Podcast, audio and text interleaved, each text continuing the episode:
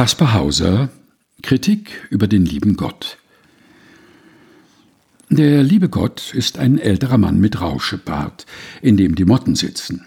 Er steht morgens sehr früh auf, wie alte Leute zu tun pflegen, die nicht mehr recht schlafen können, wäscht sich schlecht und recht und regiert dann ein paar Stündlein. Nach Tisch druselt er ein bisschen vor sich hin, was ihm auch leider während der Arbeit hier und da unterläuft. Um fünf Uhr schließt er unweigerlich. Abendgebete haben also keine Aussicht auf Erhörung. Um die Zeit gräbt der Alte seinen kleinen Garten um und ordnet seine Briefmarken. Es muss einmal gesagt werden. Wir sind alle nicht mehr recht zufrieden mit dem alten Herrn. Was macht der Mann eigentlich den ganzen Tag? Er arbeitet in den Akten und telefoniert, das ist wahr. Aber er ist vergesslich wie der Kaiser Franz Josef mit dem er überhaupt eine fatale Ähnlichkeit hat.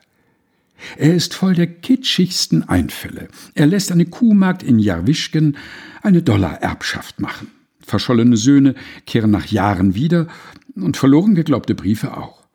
Aber alles zur Unzeit. Alles zur Unzeit.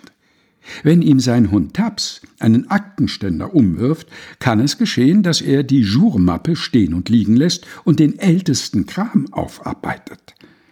So kommen die späten Erfüllungen zustande. Und alle zur Unzeit. Leute verwarten die schönste Zeit ihres Lebens. Die Börse ist durcheinander, und nicht einmal auf ihre Unzuverlässigkeit kann man sich mehr verlassen. Kinder fallen vier Stockwerke tiefer runter, und bald fehlt uns der Wein, bald fehlt uns der Becher. Über seine Haltung in den Jahren von 1914 bis 1918 wollen wir gar nicht reden.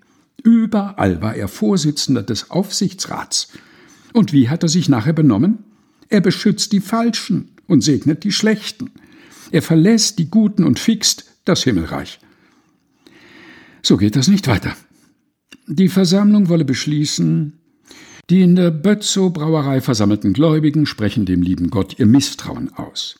Sie hoffen und erwarten, dass er vom nächsten Quartalsersten an diejenigen Reformen und Verbesserungen im Himmel durchführt, die zur ausreichenden Umbildung der Metaphysik unerlässlich sind. Widrigenfalls sie das Abonnement aufgeben.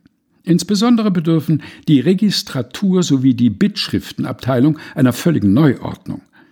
Die Versammelten haben sich das nunmehr 6000 Jahre mit angesehen, sind aber nicht gesonnen, die Unzulänglichkeiten des Systems auch fürderhin zu dulden.